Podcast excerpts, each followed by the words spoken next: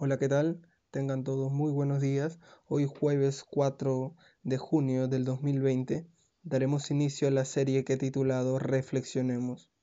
Una serie con un enfoque bíblico y teológico con el propósito de dar a conocer ciertas verdades que se han olvidado hoy en día para el pueblo de Dios. El fin con el cual hago esto es para glorificar a Dios y para hacer de edificación a la iglesia. Mi nombre es Jean-Pierre García y sin más que decir, démosle inicio al primer capítulo de la serie Reflexionemos. Hoy en el primer capítulo de Reflexionemos, que he titulado La palabra de Dios, trataré de responder dos preguntas que creo que son vitales para nosotros hoy en día. La primera pregunta es, ¿qué ha pasado con la enseñanza de las escrituras hoy en día? Y la segunda es, ¿por qué es importante la palabra de Dios para nosotros hoy en día? Parece que hemos perdido el enfoque de lo importante y lo vital que es la enseñanza de las escrituras y lo importante que es la palabra de Dios para nosotros hoy en día. Pero seguimos preguntándonos, ¿Qué ha pasado con la enseñanza de las escrituras hoy en día? Sin duda tenemos que aceptar que nos hemos desviado del parámetro bíblico. No escogemos personas conforme a las escrituras, no enseñamos conforme a las escrituras, no recibimos el consejo de las escrituras para la enseñanza. Y eso es eso es muy triste y tenemos que aceptarlo. Es muy duro de aceptarlo, pero tenemos que hacerlo. Porque esa es la única manera en que nosotros nos demos cuenta y de que reaccionemos de una vez y empecemos a caminar como Cristo quiere que caminemos. Si nos vamos a las epístolas pastorales, ahí vamos a enseñar eh, perdón, nos va a enseñar cuán importante es la enseñanza de las escrituras. Si ustedes van al, primer libro de, Timoteo, a la primera epístola de Timoteo, nos daremos cuenta sin duda de cuán importante es la enseñanza. Vemos en el primer capítulo de, de de Timoteo que encontramos Después del saludo de Pablo, le dice, como te rogué que te quedases en Éfeso cuando fui a Macedonia para que mandases a algunos que no enseñen diferente doctrina, ni presten atención a fábulas y genealogías interminables que acarrean disputas, más bien que edificación de Dios, que es por fe, así te encargo ahora. Entonces tenemos que darnos cuenta de que la enseñanza de las escrituras es vital, porque dice Pablo en el capítulo 4 que dice que es edificación de Dios por fe. Que es edificación de Dios por fe. Y así te encargo ahora, Timoteo. Así te encargo ahora, Timoteo. Si nos vamos eh, los requisitos para, un, para una persona que va a pastorear o que va a ser obispo, dice que tiene que ser una persona apta para enseñar. Apta para enseñar. Y, y, si nos vamos al capítulo 4, también vemos que en el versículo 6, si esto enseñas a los hermanos, serás buen ministro de Jesucristo, nutrido con las palabras de la fe y de la buena doctrina que has seguido. Desecha las fábulas profanas y ejercítate para la piedad, etcétera, etcétera. Es interesante en el versículo 16 lo que dice del mismo capítulo 4, dice, ten cuidado de ti mismo y de la doctrina, persiste en ello, pues haciendo esto te salvarás a ti mismo y a los que te oyeren. Si vamos a, a Tito, Tito 1, nos daremos cuenta de que a Tito le dice que es necesario que los ancianos y los obispos, aquellos que están en, en una posición de autoridad en la iglesia, que manejen la palabra. Dice, porque es necesario que el obispo, versículo 7, es necesario que el obispo sea irreprensible como administrador de Dios, no soberbio, no iracundo, no dado al vino, no pendenciero, no codicioso de ganancias deshonestas, sino hospedador, amante de lo bueno, sobrio, justo, santo, dueño de sí mismo, retenedor de la palabra fiel como ha sido enseñada, para que también pueda exhortar con sana enseñanza y convencer a los que contradicen, porque hay muchos, aun contumaces, habladores de vanidades y engañadores, mayormente los de la circuncisión, a los cuales es preciso tapar la boca, que trastornan casas enteras, enseñando por ganancia deshonesta lo que no conviene. Entonces, podemos notar cuán importante es la enseñanza de las escrituras y de que una persona esté capacitada para enseñar, una persona que esté sobre autoridad, si tú eres líder, si tú eres una persona que está pensando en liderar o guiar en la iglesia de Cristo, tienes que tener en cuenta de que tienes que dominar las escrituras. Mira lo que le dice Pablo en 2 Timoteo 4. Dice, te encarezco delante de Dios y del Señor Jesucristo, que juzgará a los vivos y a los muertos en su manifestación y en su reino, que prediques la palabra, que inces a tiempo y fuera de tiempo, redarguye, reprende, exhorta con toda paciencia y doctrina, porque vendrá tiempo cuando no sufrirán la sana doctrina, sino que teniendo comezón de oír, se amontonarán maestros conforme a sus propias concupiscencias y apartarán de la verdad el oído y se volverán a las fábulas. Entonces, tenemos que entender cuán importante es la enseñanza de Dios. Por eso, ¿qué ha pasado con la enseñanza? ¿Estamos enseñando las escrituras realmente? ¿Estamos preocupándonos por enseñar de manera correcta la palabra de Dios? Amigos, esto no es un chiste. Esto no es un chiste, esto es de vital importancia. Y más adelante, para contestar la segunda pregunta, responderé por qué es importante la palabra de Dios.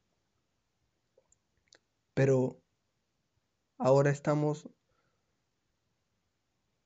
en qué está pasando con las iglesias hoy en día. ¿Qué es lo que ellos necesitan para que una persona sea líder o sea guía o sea encargado de un grupo pequeño? O de un grupo grande, incluso pastores, que ni siquiera se toman el tiempo de estudiar las escrituras. Tenemos que entender cuán importante es la palabra de Dios y espero responderlo en el siguiente, en el siguiente segmento. ¿Por qué es importante la palabra de Dios? Pero quiero que entiendan por qué es importante la enseñanza de la palabra de Dios, la enseñanza de las escrituras que hoy en día se ha perdido. Hoy no toleramos nada. Una persona juzga de manera correcta, de manera bíblicamente, y la gente lo desecha. Cuando habla incluso en amor, Pero es interesante lo que dice Pablo. Volvamos a, a, 2 Timoteo 4, pero ahora vamos al versículo 3, porque vendrá tiempo cuando no sufrirán la sana doctrina, sino que teniendo comezón de oír, se amontonarán maestros conforme a sus propias concupiscencias. Si este no es el tiempo, decía Sugel Michelin, si este no es el tiempo, no, no entiendo yo ese texto. Hoy vemos que existen iglesias en que ni siquiera quieren enseñar lo que deberían enseñar. las escrituras. ¿Por qué? Porque es muy anticuado, es muy arcaico, es... Están enseñando solo lo que ellos quieren. Es más, ni siquiera lo que ellos quieren, sino que estamos tratando de darle a las personas del mundo, porque muchas son personas del mundo a las que les enseñamos lo que ellos quieren y no lo que realmente necesitan. Ellos necesitan la palabra de Dios. Ellos necesitan, y es por eso que la enseñanza de las escrituras es vital. Es vital. Y toda persona que enseñe las escrituras tiene que ser una persona apta para enseñar, que conozca y que maneje las escrituras que se queme las pestañas por su Señor, por conocerlo, por amor a Él y por amor a sus hermanos y por amor a los perdidos. Tenemos que entender cuán importante es eso. Mira, lo que dice Pablo eh, dos capítulos atrás. Según de Timoteo 2, 10. Dice, por tanto, todo lo soporto por amor de los escogidos, para que ellos también obtengan la salvación que es en Cristo Jesús con gloria eterna. Eso es lo que hace un buen soldado de Cristo. Eso es lo que hace un verdadero soldado y un verdadero hijo de Dios. Sufre por amor a los escogidos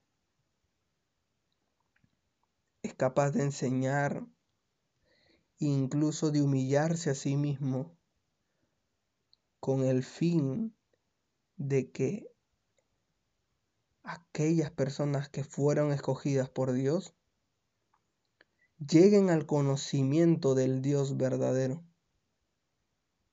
Lleguen al conocimiento del Dios verdadero puedan glorificar a Dios y no solamente los escogidos, sino que también aquellos que no conocen y que rehusan conocer a Dios, dándoles no solamente una imagen correcta de Dios, sino una enseñanza correcta de quién es Dios, quién es el Dios verdadero, quién es el Dios al que adoramos. ¿Y por qué toco este tema? Creo que es, es algo muy importante. Para mí es algo que yo considero muy, muy importante. Pues las, la enseñanza de las escrituras son, son muy importantes. Tal vez algunos, pero, pero ¿por qué? Contéstanos, ¿por qué es importante? Bueno, vamos a la escritura, ¿no? ¿Qué es lo que dice? Según de Timoteo 3 del 16 al 17 es un versículo que muchos lo conocemos, pero que tal vez no lo estamos tomando en cuenta para enseñar, para disipular, para atraer gente a la iglesia. Toda escritura es inspirada por Dios y provechosa para enseñanza, para reproche, para corrección, para instrucción en justicia, para que el hombre de Dios sea acto, para que el hombre de Dios sea acto, equipado para toda buena obra. tenemos que tener en cuenta por qué la escritura es importante o la enseñanza de la escritura. Primero, como base, la escritura es inspirada por Dios y como columna, la enseñanza, el reproche, la corrección y la instrucción en justicia. Y como techo podríamos poner la que nos capacita o la que capacita al hombre de Dios, también incluye a la mujer, no es despectivo, sino que el techo de este edificio es que nos mantiene equipados para toda buena obra, que nos mantiene actos y equipados para toda buena obra. Literalmente la palabra apto significa cabal o equilibrado. Cabal o equilibrado. Una persona en sus cinco sentidos.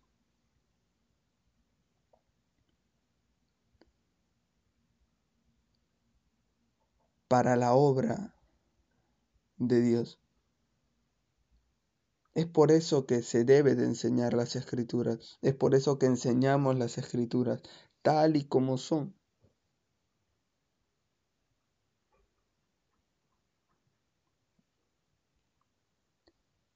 Es interesante y tenemos que tener en cuenta todo esto.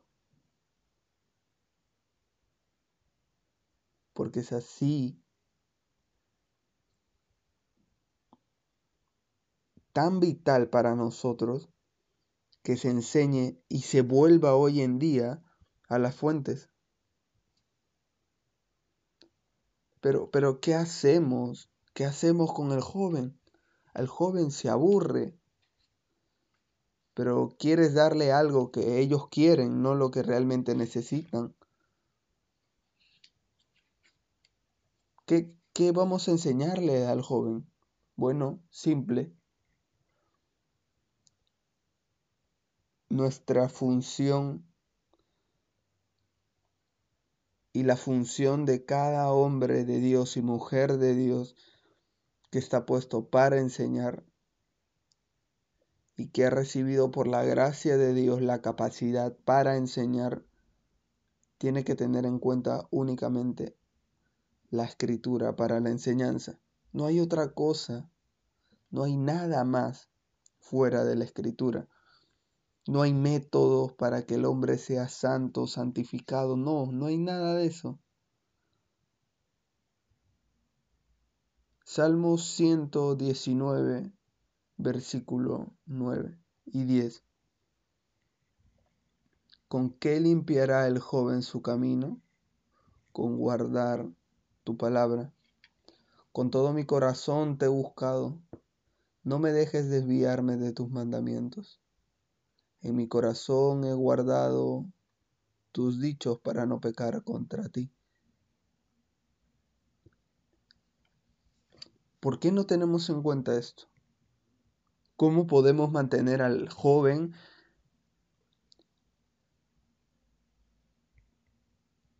limpio? Un camino perfecto, acto, para presentarse delante de Dios. ¿Con qué limpiará el joven su camino? Mira lo que dice el salmista. ¿Con qué limpiará el joven su camino? Con guardar tu palabra. No dicen más. No hay nada más que agrega. No hay nada que agregarle. Enseñemos a guardar la palabra de Dios, aquellos que realmente lo necesitan. Enseñémosle, enseñémosle. En la, en la siguiente sección trataré de explicar la importancia de la palabra de Dios y tocaré ciertos puntos que yo he encontrado sobre los cuales creo yo que es necesario, verdad, es muy necesario que no solamente enseñemos, sino que tenemos que tener en consideración la importancia de las escrituras en nuestra vida y en nuestros ministerios. Demos paso al siguiente segmento.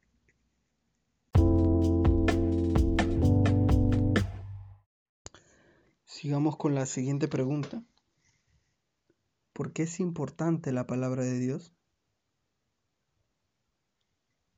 Yo he encontrado al menos cinco cosas por las cuales deberíamos de, y me gustaría que reflexionemos y que no juzguen de manera rápida, sino que se, se tranquilicen, respiren, mediten en lo que digo juzguen si es que lo que yo digo es correcto. No estoy diciendo de que he encontrado todas, pero al menos he encontrado cinco cosas y de repente por ahí salga una más, pero he seleccionado cinco, por lo cual es importante eh, la palabra de Dios. E, es importante la palabra de Dios porque es la única. La primera es porque es la única que nos hace nacer de nuevo. Es la palabra de Dios la que utiliza el Espíritu Santo como medio con el fin de que nazcamos de nuevo. De nuevo es la palabra de Dios la que utiliza el Espíritu Santo como medio con el fin de que nazcamos de nuevo. Dice Santiago 1, 18. Él, de su voluntad, nos hizo nacer por la palabra de verdad, para que seamos primicias de sus criaturas. Pueden ver también Juan 3 del 3 al 8 y van a ver que el nacimiento es únicamente por el Espíritu, pero también con la revelación posterior que tenemos como esta de Santiago, nos damos cuenta de que Dios utiliza la palabra de verdad en compañía o el, Espíritu Santo utilicen la palabra para que nosotros nazcamos de nuevo, para que seamos regenerados, para que seamos traídos a vida, de muerte a vida. Romanos 10, 17b dice, el oír mediante la palabra de Dios y el oír por la palabra de Dios. Entonces, tenemos que entender cuán vital es importante. ¿Para qué? Para el nacimiento del nuevo creyente. Para que nosotros podamos nacer de, nuevo, perdón, necesitamos la palabra de Dios. Es por eso que es tan importante para nosotros. El segundo que encontré es, es que nos da fe eh, es importante porque nos da fe para ser justificados delante de Dios. Romanos 10, 11, 17, perdón, dice, así que la fe viene del oír y el oír mediante la palabra de Cristo.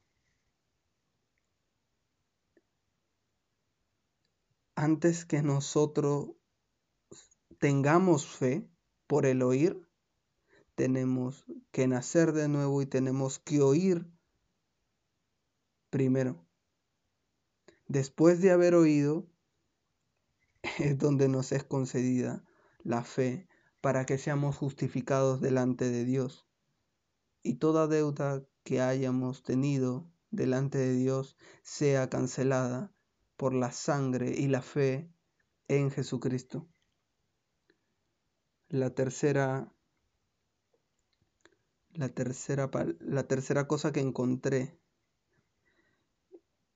¿por qué es importante también la palabra de Dios? Porque nos santifica. Juan 17, 17 dice, en la oración sacerdotal de Cristo, santifícalos en tu verdad, tu palabra es verdad. De modo que ya tenemos al menos tres cosas y las tres cosas son de vital importancia. Primero porque nos hacen nacer de nuevo, porque nos da fe para ser justificados delante de Dios y tercero porque nos santifica. Lo cuarto que podamos encontrar o que podemos encontrar es que la palabra de Dios nos preserva.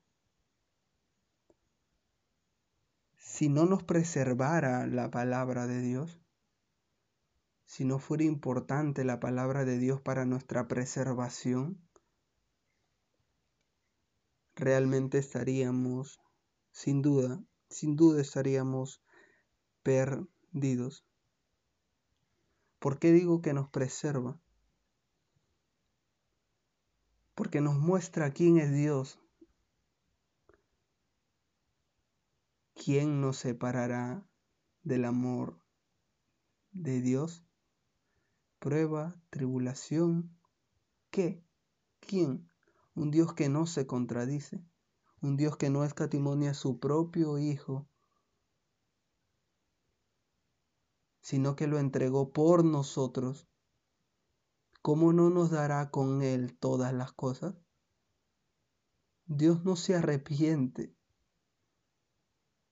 de habernos aceptados en Cristo, de aceptarnos en Cristo, de adoptarnos como hijos en Cristo, sino que incluso Él nos preserva. ¿Por qué? Por el testimonio que hay en las escrituras y en nuestra vida de Él mismo. Porque como dice Pablo, estoy persuadido de esto, que el que comenzó en vosotros la buena obra la perfeccionará hasta el día de Jesucristo, hasta el día que en Jesucristo venga. Si nosotros no conocemos las escrituras, si a nosotros no se nos enseña las escrituras, nosotros no sabremos nunca, nunca cómo Dios nos preserva y por qué nos preserva y por qué la salvación no se pierde. y por qué esta palabra de Dios nos impulsa y nos motiva a seguir luchando hasta el final. Hasta un final que para el mundo será desastroso, pero para los hijos de Dios será glorioso. Segunda de Timoteo nos puede dar una imagen más clara de lo que estoy tratando de decirles. Según de Timoteo 2:13, si fuéramos infieles, Él permanece fiel, Él no puede negarse a sí mismo. Cuán hermoso es saber que Dios no puede negarse a sí mismo. No puede hacerlo. Si hay algo imposible para Dios, es que Él no puede negarse a sí mismo. Que Él no es infiel como nosotros. Que tampoco miente. Sé que estamos acostumbrados a escuchar de que para Dios no hay nada imposible, pero, pero sí, para Dios es imposible pecar.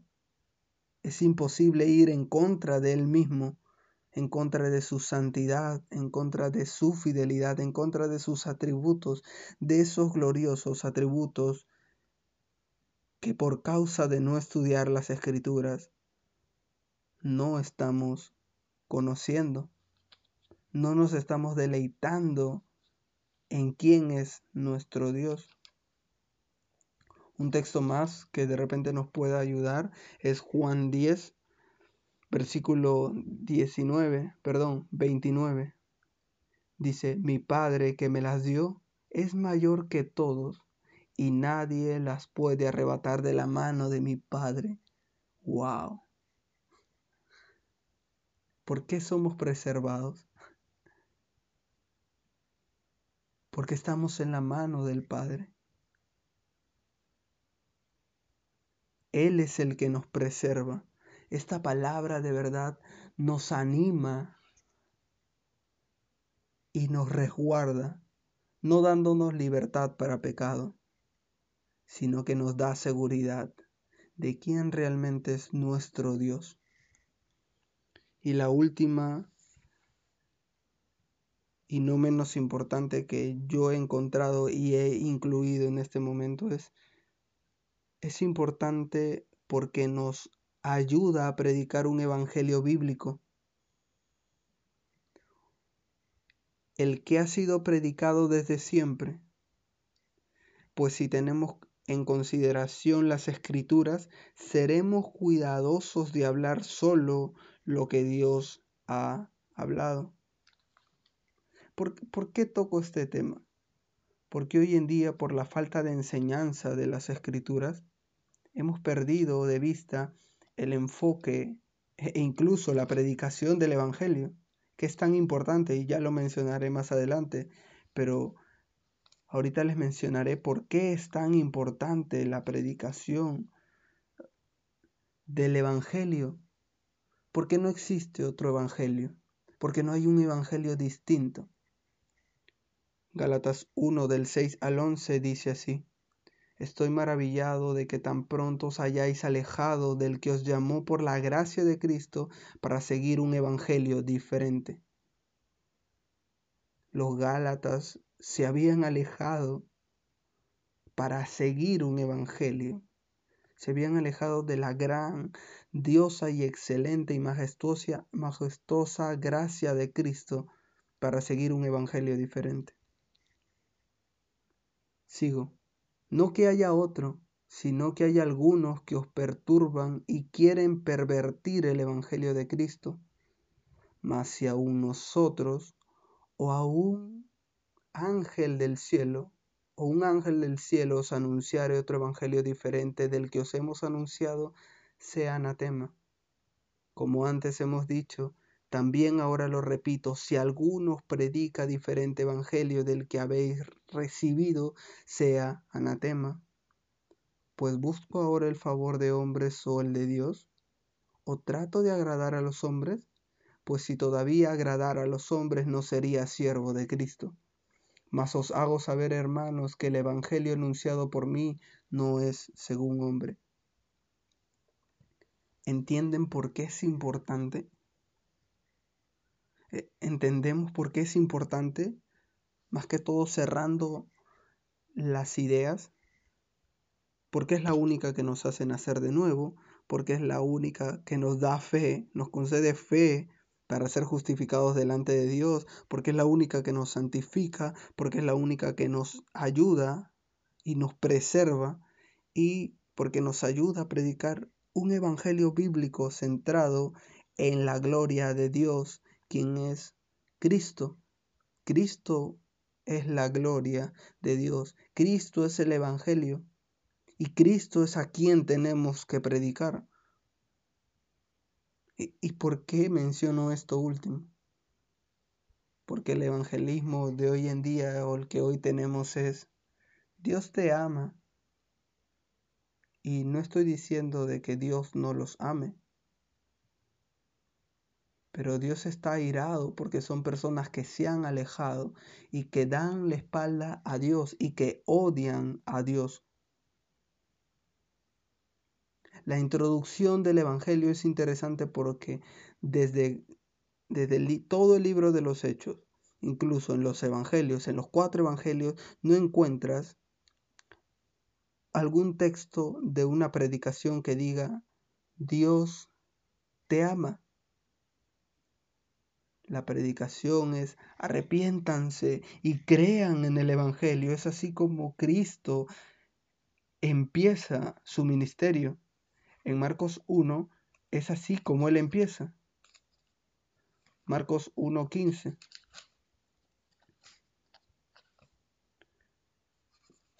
Dice que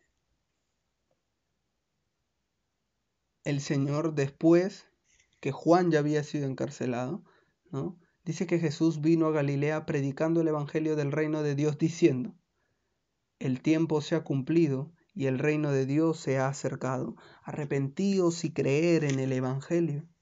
Las buenas noticias.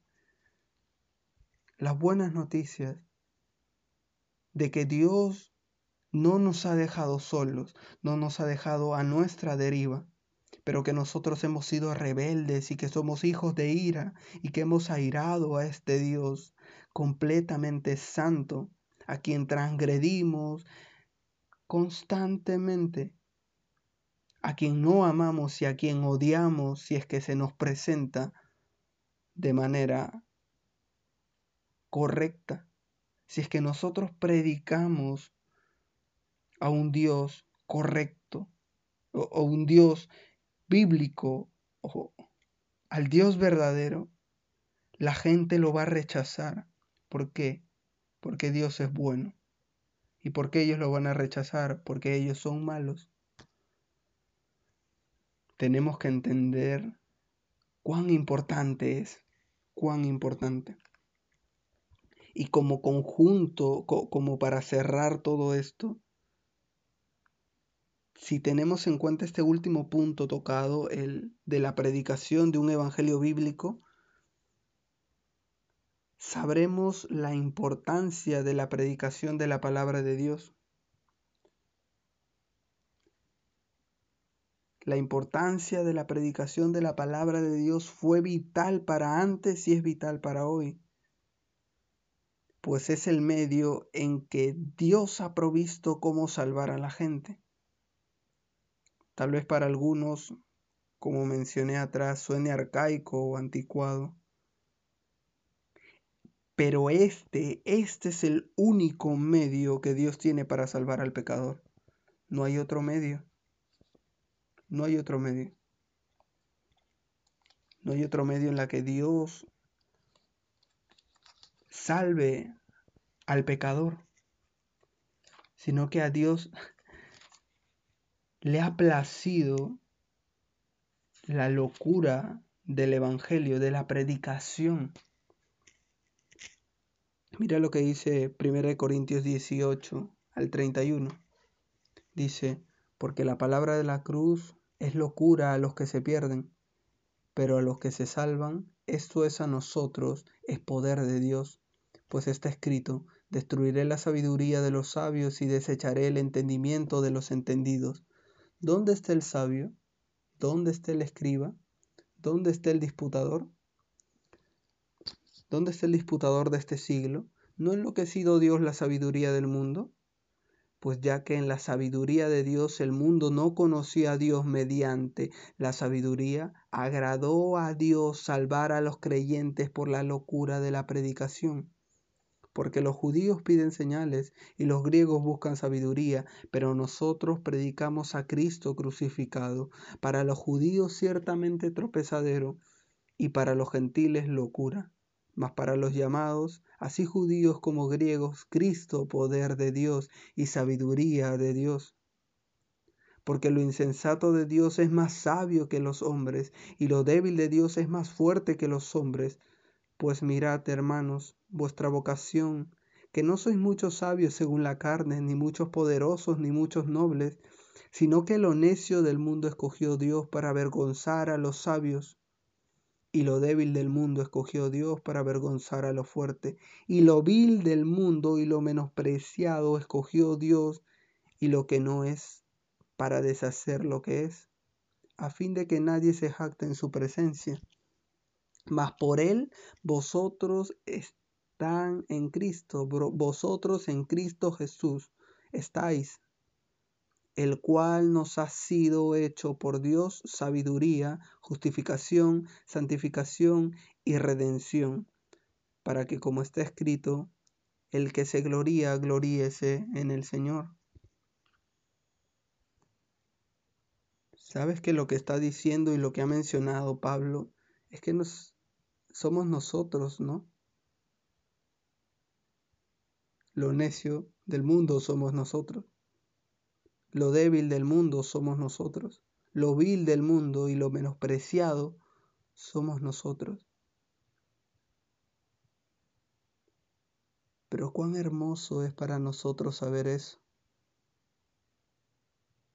cuán hermoso, pues Dios nos ha escogido para humillar al mundo, para demostrar que Él es más sabio que los sabios de este mundo. Nosotros, quien éramos enemigos de Dios, hemos sido redimidos por su gracia. Hemos sido alcanzados por misericordia. No hay nada que hayamos hecho. Si hay algo que hubiéramos hecho, algo en qué contribuir es únicamente en nuestro pecado. Pero incluso eso es desastroso porque ese pecado fue el que condenó a nuestro Señor en la cruz y el que trajo la ira de Dios sobre su Hijo para aplastarlo por causa de nosotros. Incluso ese pecado es tan desastroso que mira, Él aún así nos ha escogido y nos ha hecho pueblo suyo, un pueblo santo, un pueblo santo. Es importante esto, pues tenemos que tener en cuenta que todo el libro de Hechos hace mención de la importancia de la palabra. En, las epístolas pastorales, la enseñanza y la predicación de la palabra y la condenación de los que están de acuerdo con la sana doctrina es, es esto lo que resalta eh, y lo único que puede sostener a la iglesia es las escrituras, la sana doctrina, la sana enseñanza, la predicación. Las personas santas, santificadas por Dios, nacidas de nuevo, estas son las únicas personas que son guiadas en la iglesia del Señor. Y para finalizar, quiero finalizar con, con un ejemplo, un ejemplo de la importancia de la palabra de Dios, que lo encontramos en Hechos 10 del 37 al 46. Dice la palabra de Dios, vosotros sabéis lo que se divulga por toda Judea, comenzando desde Galilea, después del bautismo que predicó Juan, cómo Dios ungió con el Espíritu Santo y con poder a Jesús de Nazaret, y cómo éste anduvo haciendo bienes y sanando a todos los oprimidos por el diablo, porque Dios estaba con él. Y nosotros somos testigos de todas las cosas que Jesús hizo en la tierra de, Judá, de Judea y en Jerusalén, a quien mataron colgándole en un madero. A éste levantó Dios al tercer día e hizo que se manifestase, no a todo el pueblo, sino a los testigos que Dios había ordenado de antemano, a nosotros que comimos y bebimos con él después que resucitó de los muertos. Y nos mandó que predicásemos al pueblo y testificásemos que Él es el que Dios ha puesto por juez de vivos y muertos. De éste dan testimonio todos los profetas, que todos los que en él creyeren recibirán perdón de pecados por su nombre. Mientras aún hablaba Pedro estas palabras, el Espíritu Santo cayó sobre todos los que oían el discurso. Y los fieles de la circuncisión que habían venido con Pedro se quedaron atónitos de que también sobre los gentiles se derramase el don del Espíritu Santo, porque los oían que hablaban en lenguas y que magnificaban a Dios. Es por eso que es importante la predicación de la palabra. Si tú te das cuenta, no es nada que ellos hicieron. No es nada que ellos hicieron. Dice el versículo 44, mientras aún hablaba Pedro estas palabras, el Espíritu Santo cayó sobre todos los que oían el discurso. Es por eso que mencioné los puntos o la importancia de las escrituras, porque los hace nacer, porque nos santifica, porque nos da fe, porque nos preserva, porque nos ayuda a predicar un evangelio bíblico, un evangelio conforme al que ya ha sido predicado antes, un evangelio que no es no está a la venta y que no puede ser distorsionado, porque si lo distorsionamos somos anatemas delante de Dios. E-, es interesante porque si e, esto es lo que, lo que ocurre con, con Cornelio, pero cuando, cuando encontramos el informe que, que, que Pedro le da a, a, la iglesia en Jerusalén, el, el capítulo 11 nos dice de que, versículo 14 dice, Él te hablará palabras por las cuales serás salvo tú y toda tu casa. La única manera de que la persona se salve, como mencioné atrás, es a través de la predicación del Evangelio. Esa es la única manera. tengamos en cuenta esos puntos que he tocado. Tal vez hayan más. Tal vez hayan más y tal vez tú hayas notado algo con respecto a eso, pero si esto no lo conocías o no lo sabías o no lo tenías en cuenta,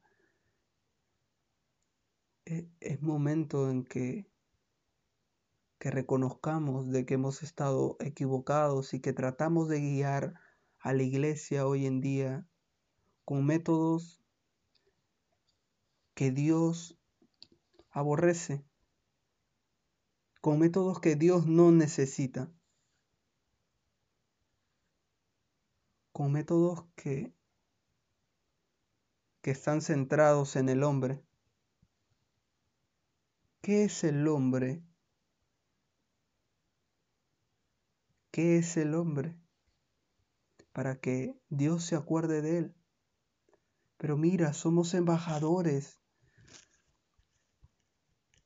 Somos embajadores de Cristo, como si Dios rogase por nosotros. Nosotros rogamos a la gente. Y ese es nuestro labor. Eso es nuestro labor. Rogar a la gente. Tenemos que rogar a la gente. Como lo dice, ¿no? Somos embajadores, el, el gran privilegio, el más grande privilegio. No es tu tesis, no es tu profesión, no es tu trabajo, no son tus amistades. Somos embajadores de Cristo. Nosotros rogamos al mundo, reconciliaos con Dios, reconcíliense con Dios. Hay, perdón de pecados, porque aquel que no conoció pecado por nosotros lo hizo pecado, para que nosotros fuésemos hechos justicia de Dios en él. Tenemos que tener en cuenta lo vital que es la enseñanza centrada en las escrituras y lo importante que es la palabra de Dios. Espero que esto haya sido de edificación para ustedes. Si es que he ofendido a alguien, mi intención no es ofenderlos, sino solamente exponer lo que Dios tiene para nosotros.